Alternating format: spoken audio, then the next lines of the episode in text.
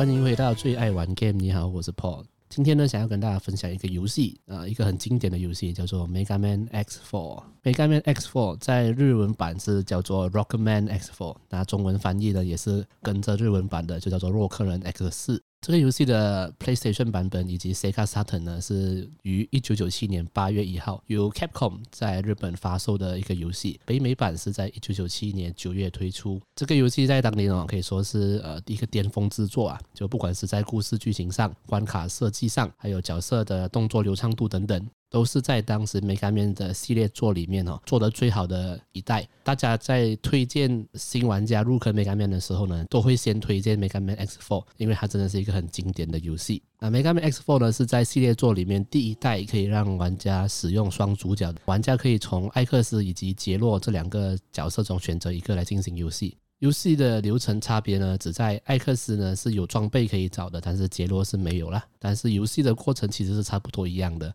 只是剧情和对话的方面呢会有一点不一样而已。顺带一提哦，这个游戏呢，我玩了快十年有了，我从来没有选择过 艾克斯，我一直都是用杰洛来破关的。原因其实非常的单纯啊，就是我就觉得杰洛比较帅嘛。我小时候就觉得艾克斯的头圆圆的，全身都蓝色，有有点样子有点呆。然后杰洛就用刀了，就比较帅这样。就长大了才知道，其实如果你选择用艾克斯来破关的话，会比较容易啦。其实选择杰洛的话，其实是增加了游戏的难度这样子。好，先跟大家稍微讲一下这个游戏的故事背景好了。在西元二一零零年左右啦，呃，那个时候呢是人类以及拥有人类思考能力的思考型机器人，呃，两者和平共存的一个世界。在这个世界上呢，有两个组织哦，分别是处理电子头脑故障的思考型机器人的组织，叫做反乱战警，以及呢，为了应对大规模灾害可以迅速处理，以思考型机器人组成的军队，叫做仲裁部队。这两大组织呢，一直互相合作，协力执行各种任务。在某一天呢，一个叫做碧蓝海滩的空中都市呢，它遭到了巨大的非正规机器人的攻击，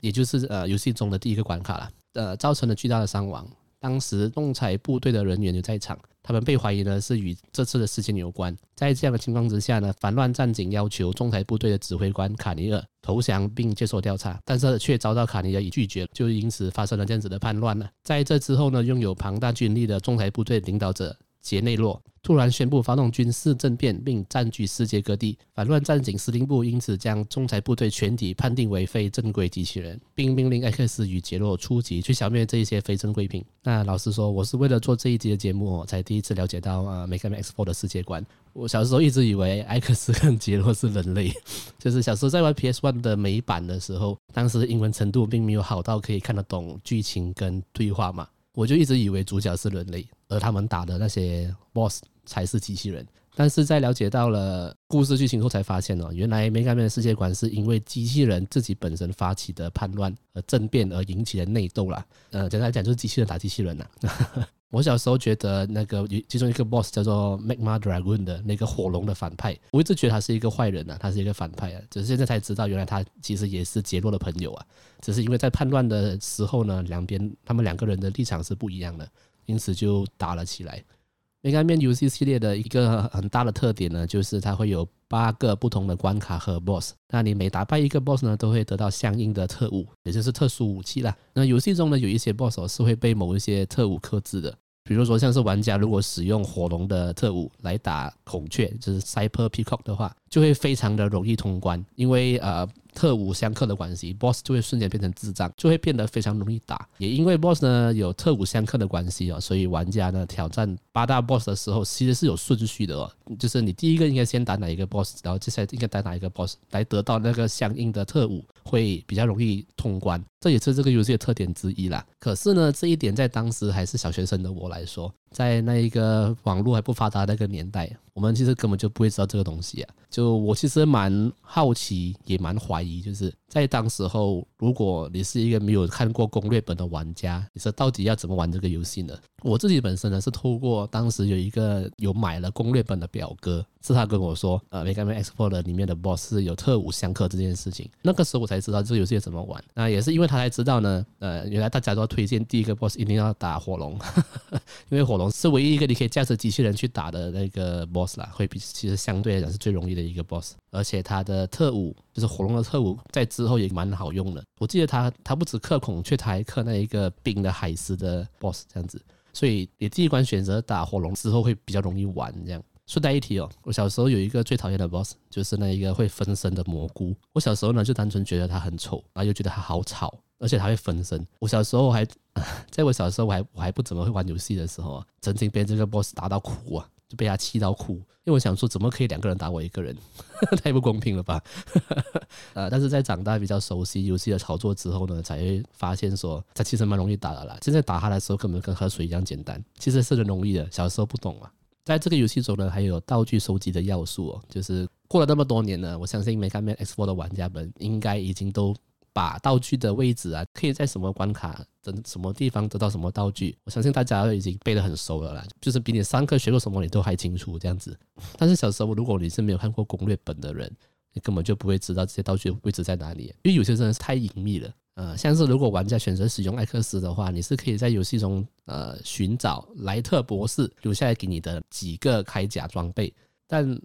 我觉得游戏开发者他为了凸显这个装备的强大了，所以他们把装备放置在一些超难拿到的地方。就是如果你没有看攻略本的话，你根本就不会知道在哪里，还有。应该怎么去拿这样子？但如果你根据剧情来讲，这些铠甲装备是莱特博士留下来给艾克斯的。那莱特博士把这些道具放在这种地方的话，看来他并不是很喜欢艾克斯哦。我觉得他应该蛮讨厌艾克斯的。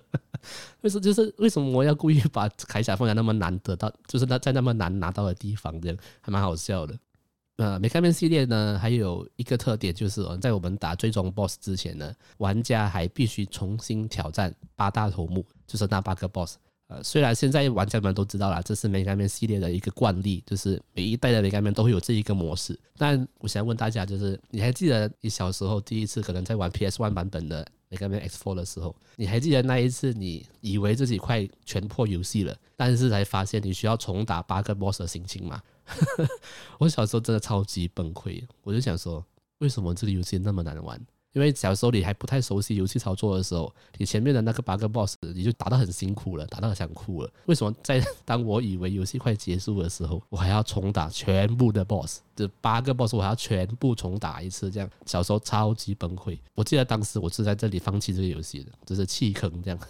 也不是说弃坑啊，就是会一直重呃一直重玩重玩，然后玩到这里的时候就就不玩了。好，那现在跟大家讲一下大家的童年初恋，就是爱丽丝这个角色。那爱丽丝呢，她是卡尼尔的妹妹哦，是在 X 系列中第一位女性角色，也是 Mega Man X4 的女主角。她是一个非常温柔，而且她是她有一个爱好和平的心哦。她非常的憧憬自己的哥哥以及将军哦所提出的只有思考型机器人的世界的这一个愿景，她非常的憧憬。呃，在她知道自己的哥哥被杰洛击败后，也就是被我们玩家击败后呢，嗯，他就非常的伤心难过，呃，也因此呢离开了反乱战警司令部，回到了仲裁部队。当玩家使用杰洛，呃，一路就是杀到最终武器前的时候，我们是需要跟爱丽丝对战的。剧情中呢，是爱丽丝选择了将哥哥身上回收到的资料晶片呢，她输入自己的体内，并且穿上七层装甲般的盔甲，就以自己的意志呢向杰洛报仇。但是故事中，其实爱丽丝跟杰洛是相爱的。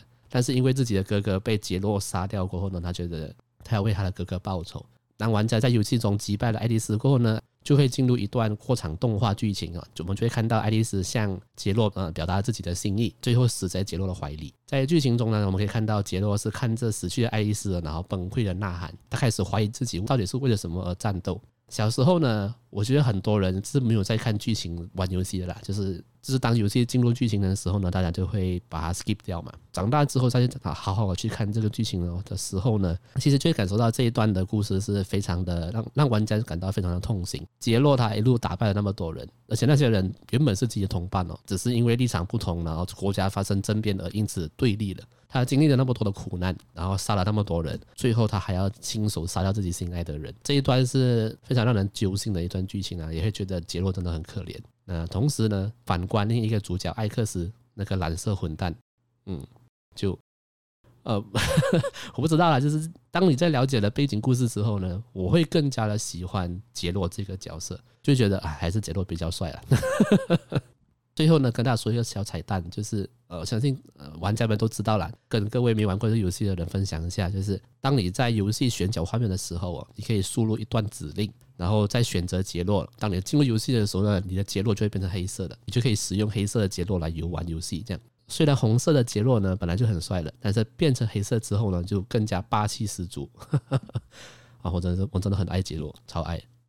好，这游戏过了那么多年了。现在大家还是可以玩得到这个游戏啦，就没有必要真的是去打开你的 PS One 或者是你的 Sega Saturn 来玩。呃，在各大的游戏平台呢都有发售，就是 Mega Man X Legacy Collection，就是把 Mega Man X One 到 X Four 放在一个系列做来贩卖。那我自己呢在 Switch 和 Steam 上面都有购买，就是 Switch 的主机跟电脑上面我都有购买这个游戏。那你问我为什么我同样的游戏要买两次啊？我也不知道啊，我就想买啊，应该是因为我自己很喜欢这个游戏了。我也有在我自己的频道曾经直播玩过这个游戏啦，就尝试要全破这样，但是过了那么多年，我还是没有办法用杰洛打败最终 BOSS Sigma，我到现在还是没办法打赢他。所以在直播上到了最终关卡的时候呢，我是打开了这个 Legacy Collection 的作弊模式，才打才把 Sigma 打败的。对，我我就烂了，我玩游戏就就没有那么强了。过了那么多年，我还是没办法打败 Sigma。对，但是我真的很感谢这一个游戏，它带给了我很多很棒的回忆，所以我非常推荐大家，就是如果你没有玩过 Mega Man X 系列的话，可以先去，可以去体验看看的，可以去试试看玩 Mega Man X4，感受一下它的魅力。好，今天的节目就差不多到这里，我们下个游戏见，拜。